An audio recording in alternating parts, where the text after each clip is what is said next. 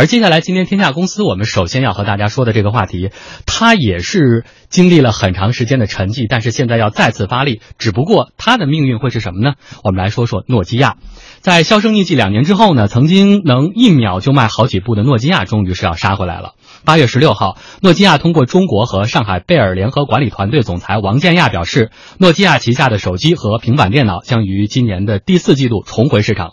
而此前呢，诺基亚手机业务出售给微软，双方约定两年内不推出诺基亚品牌的手机和平板电脑。年底在合约期满之后，诺基亚手机将会以品牌授权的形式回归。记者今天向王建亚求证相关消息，但是王建亚的手机一直处于关机状态。一位曾经在诺基亚中国任职的高管告诉记者，目前诺基亚在中国的团队基本上是以上海贝尔的团队为主。此前，诺基亚中国团队早已解散，只有王建亚等少数诺基亚中国前高管是留任的。王建亚一九九九年加入诺基亚，算是诺基亚大中华区的老臣。在去年的互联网大会上，王建亚曾经表露过诺基亚在手机五 G 时代的野心。我们诺基亚在积极研发五 G。啊，基本上有三个方向，第一个超宽带，第二个还有人机的通信，啊，关键性的这个人机通信，还有海量这些设备的互联，那最终时延，刚讲很多前面啊都谈到，未来这个无人驾驶时延一定是五 G 本身要解决，另外还有的流量，全球。是啊，这个数据流量，未来我们看至少有一千倍到一万倍的需求。然后呢，在每秒能够超过平均的吞吐量一百兆。当然，在呃峰值数据的速率呢，能够超过十个 G。所有的设备，万物互联的设备有十到一百倍设备互联啊，很重要的。目前啊，各位啊，手机不留。不离手，但是手机呢，很重大的一个问题是电池，我们要解决电池要超过十年的使用使用啊寿命。据王建亚介绍，今年第二季度，诺基亚与芬兰 HMD 公司签署授权协议，授权十年，让诺基亚品牌回归手机和平板电脑市场。曾经在诺基亚工作的前员工告诉记者，实际上芬兰 HMD 公司就是一家由前诺基亚员工组成的公司，主要业务就是设计。嗯，而据了解呢，诺基亚将和 HMD 以及富士康合作推出两款安卓手机，估计售价会在三千元以上，中国区也在首发之列。值得注意的是呢，生产营销全球市场分均，呃，市场部分呢都是由 HMD 来负责的，诺基亚公司只做这种品牌的授权。所以回到我们一开始就说到。我们说中国女排十二年之后成功的再次站上领奖台，但是诺基亚 在这种科技日新月异的时代，它再重新回归到手机市场、智能手机市场，是不是还能分得一杯羹？呃，首先我觉得我们要澄清一个事儿啊，就是说。这个回归是诺基亚手机品牌的回归，而不是诺基亚重新回归市场。而这个品牌的回归的主体呢，是富士康旗下的一个公司，叫富士康，和这个 HMD 两家公司合伙成立了一个新的这个公司，由这个公司的主体去推广。呃，诺基亚的这个手机的这个品牌，嗯，据说呢，这个是花了这个三点五亿美金，从这个微软把整个的这个手机的设计、制造、零配件的这个经营权是买了回来。但当时这个诺基亚卖了多少钱呢？卖给微软的时候是七十二亿美金，嗯，所以从上算不上算呢，就是。我七十二亿卖过去，然后授权回来是三点五亿，呃，对这个 HMD 或者说对富士康这一方来说，这个成本应该不高，嗯，因为这是一个强势的品牌，那所以就是我们就想，那说 HMD 和富士康到底是打的什么主意？他们俩之间是一个什么样的关系？嗯，HMD 呢是说白了是以前的富士呃就是诺基亚的老臣。离开了以后，成立了这么一家公司。那不管怎么样呢，是和老东家有着这个千丝万缕的这个联系。那这个时候，富士康其实一直想摆脱这个代工的这个局面。嗯，对，你看他跟夏普的合作，其实都是一样的。他希望有自己的自主品牌，嗯，而不是永远做一个这个幕后的这个代工。那这个时候，其实诺基亚这个品牌没有比这个再合适的了，嗯，对吧？曾经的这个世界的绝对第一，然后呢，这个两年的这个授权期已过，所以我的感觉呢，这个富士康和 HMD 的这种合作其实是双方的需要，嗯，一个呢是对原来的这个诺基亚的，呃，其实包括专利体系，包括整个产品设计体系，一个呢是对生产体系都很熟，那也许能杀出一条血路，嗯，对吧？这比再创一个新的品牌这要来的合算的多，尤其是 to C 的业务，对吧？这种品牌的这种认知程度，其实是非常关键的。对，而在这个塞班之前，其实诺基亚的这个功能机其实是是一统天下的，我觉得基本上是一统天下的。对，质量是最好的。而且今天我看到，其实业内人士是比较兴奋的，看到这个，而且给出来都是比较正面的一个预测。你看，给了几个理由哈。你看这次呢，售价三千块钱以上，嗯所以这个业内人士评论说，这个售价是对的，嗯因为在三千块钱以上这种中高端机型，现在只有五个品牌敢做了，苹果、三星、华为、vivo 和 OPPO。嗯，在国内来看，只有他们敢做，而且三千块钱以上的手机，大家性价比已经不是第一考虑了。只要说你的手机设计真的是牛，真的是好。而当年的诺基亚卖给微软的时候，它其实做 N 八、N 九的这些团队当时是离职的，所以就没有去去到微软。而这一次他们又回来了，所以说对这个设计有期待。另外，觉得诺基诺基亚这回聪明的是选择的安卓的系统，因为当时塞班已经被淘汰了，后来自己非要做 Win Phone Windows，对大家用着也不 Windows 本身它那个产品的迭代速度也慢，对然后使用体验呢，在诺基亚上也并不是最好。嗯但是我看过那个微软的人使用那个 Win Win Phone，好像还是挺惊艳的。我看他们自己当时用的还是挺惊艳的，可能是针对一些专门的 IT 的人。这个操作系统可能还不错，嗯但是对于普通的这个使用者来说，消费者来说。可能就没有苹果的那种易用性好了。哎，嗯所以就说这次呢，这个也是转过弯来了。另外，跟富士康这样的合作，你就代工体系，起码这关系还在，嗯未来这个生产的产量是能保障，再加上你本身的专利，还毕竟还是一个霸主，再加上曾经的那些情节，所以说这一次呢，呃，反正看好的声音也是比较多。来，我们看看情节啊，一个曾经非常火爆的诺基亚粉丝论坛里，今天我们也注意搜集了一下大家的观点。最近一个月，关于这个诺基亚手机的讨论帖子，每天都会超过二十帖。而在诺基亚退出的两年里，这个里面曾经是基本上一个月都没有人发一个帖子。我们今天看到一位网友在发帖的时候说：“诺基亚归来，作为一个伪文艺青年，一定要买一个玩一把情怀，忆一下青春。毕竟在那些岁月里，诺基亚抹上了浓妆重彩的一笔。”提起诺基亚，很多人都会想到手机。其实呢，诺基亚这个公司最初是一家造纸的公司。诺基亚的历史始于一八六五年。一八六五年，采矿工程师弗雷德里克在芬兰的一个小镇的一个河边建立了一家木浆工厂，而这工厂位于芬兰和俄罗斯的交界处，并且以当地的树木作为原材料生产木浆和纸板。而随后呢，诺基亚突发奇想的建立的电信部门，最终却成为了他后来的诺基亚公司。从一九九六年开始，诺基亚手机是连续十五年占据了手机市场份额的第一位。在二零零三年的诺基亚呃幺幺零零在全球累计销售了两亿台。二零零九年，诺基亚公司手机的发货量大约是四点三一八亿部。二零一零年的第二季度，诺基亚在移动终端市场的份额百分之三十五，领先当时其他手机市场占有率大概有百分之二十点六。然而，二零一四年，诺基亚将手机业务卖给微软，包括研发团队、大批专利组合等等。诺基亚的标签从而变成了一家网络设备公司。今年呢，微软又把诺基亚品牌转让给了诺基亚，这似乎也成为诺基亚重生的一个契机。而 IT 专家洪波认为，诺基亚的回归只能成为一个平庸的手机厂商。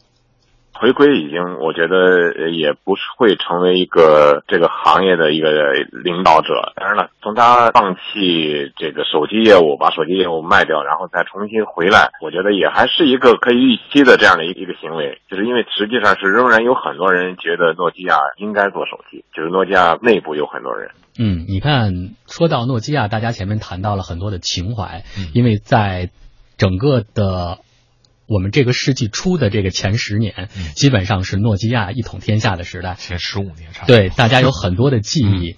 但是回过头来看，今天当诺基亚要重返手机市场的时候，大家也在感叹，为什么曾经那么辉煌，现在到了这个地步，而且是那么快的速度，就是短短三年多的时间就迅速陨落了。其实这个诺基亚的案例呢，很多商学院的这个教授，很多人做了无数的不同的这种解读啊，就是说，呃，我说说我自己的这个观点啊，就是说，研究诺基亚这个案例的这个失败，我个人认为呢，可能更多的是一种公司内部政治斗争的一个结果，而不是说把精力放在外部，过多的关注于内部，比如说。在诺基亚这个企业里头，它有很强的这种绩效文化，嗯，这个高任务和以绩效为中心。那你当你关注在绩效和任务的时候，你的这个关注点其实是这种业务的增长，而不是创造价值。嗯，而后来很多人去并呃指责诺基亚说你。关注这个销量，但是不关注客户。你看塞班的系统，包括用后来用 Win 凤，很多的实验使用的体验是不好的。嗯，但是我们也不能简单说诺基亚没有创新。其实诺基亚的专利数和它的整个的这种创新啊，呃的量是非常大的，整个的这个每年的这个研发的投入，但是这个研发的投入。并没有转到这个消费者这部分。其实，直到诺基亚卖掉的时候，它还有很多的奇思妙想根本就没有用。比如说，那个手机上那个一键一个键的这种设计，Home 键，对，这个是诺基亚发明的。其实比比这个苹果发明这个它早了很多年。苹果是用它的这个授权的，嗯，但是你看，它研究出来了，但是。没来及用，没来得及使用，所以它的这个创新尽管投入了很多的精力，但是没有围绕着客户的需求。嗯，然后塞班呢，又是其实一直把诺基亚就拖入到一个泥潭里头。说白了呢，就是说塞班好与坏，我们不去评论，最主要的你能不能给客户带来那种完美的体验？嗯，这个是核心。如果不能给用户带来完美的体验，那用什么可以？安卓可以就安卓，这个 Windows Phone 就 Windows Phone，这个并不重要，而不是说我一定要一个我自己的操作系统叫塞班，因为有了这个操作系统，我才能把世界这个这个生存环境里的其他竞争对手打出去，不是这么回事。这个就是没围绕着这个。用户的需求，再一个呢，很多的最后的分析来说，就是诺基亚的中层和诺基亚的高层是脱离的，因为业绩和这种压力，诺基亚的最高层往往是看不到市场上的这种需求的。嗯，其实这也是一个内耗的过程。嗯，所以现在大家也在关注，呃。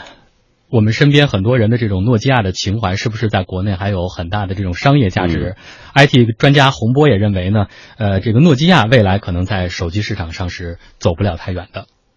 没有可能，我觉得对于诺基亚来说，它能够在这个市场立得住、站得住，就算是成功了。不要希望能够在这个市场上再回到当年那个诺基亚的辉煌时期。嗯，你看，在我们的国内的手机市场上，我们的这种自主品牌现在已经。可以说大展实力，大展拳脚。在这样的背景下，诺基亚的回归会对现在的竞争格局产生扰动吗？因为现在诺基亚这个品牌的回归，我们还是说品牌，嗯，它专注于呃中高端，所以呢，我觉得也许有一线机会。因为你看啊，现在无论是这个 vivo、小米，它基本上都是走的这个中低端的路线，嗯，而只有华为呢，有一半的产品在上面，一半的产品在下面。所以这个时候，它关注在三千或者三千五百块钱以上的这个价位，嗯，这个也许是有机会的，因为国产品牌都不关注在这个价格区间的这个产品。但是有三星和苹果呀，对，嗯，那是那就是第二个问题了，就是你如何在国际上，嗯，去跟人家去竞争。而且还有一个我比较担心是渠道的问题，你像现在我我们原来说在京东上，在天猫上有一个店，大家买就可以了。但是你看现在华为也在推千线计划，在一千个县里边要建这个店，而且小米现在也都在做线下的体验店，说明这这些电商玩的好的人也在做店啊。但是诺基亚曾经那么完备的一个销售体系，早就已经崩塌了。所以谁谁帮他卖货呢？而且原来诺基亚最传统的呢是功能机，嗯。就是它最有名的也都是那些低端机。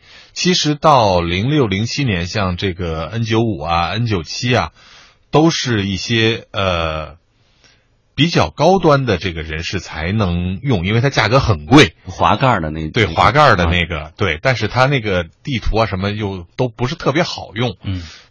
出名的，大家对它印象深的都是它的质量好的那种功能机。嗯，其实到这个 N 九七的那个阶段，大家的印象已经都是一个延续下来的一个一个喜欢了，而不是真正对产品喜欢了。嗯，所以对于未来诺基亚品牌手机的回归，是不是叫好，但是又能不能叫座，我们可以继续的观察和等待。公司发布会。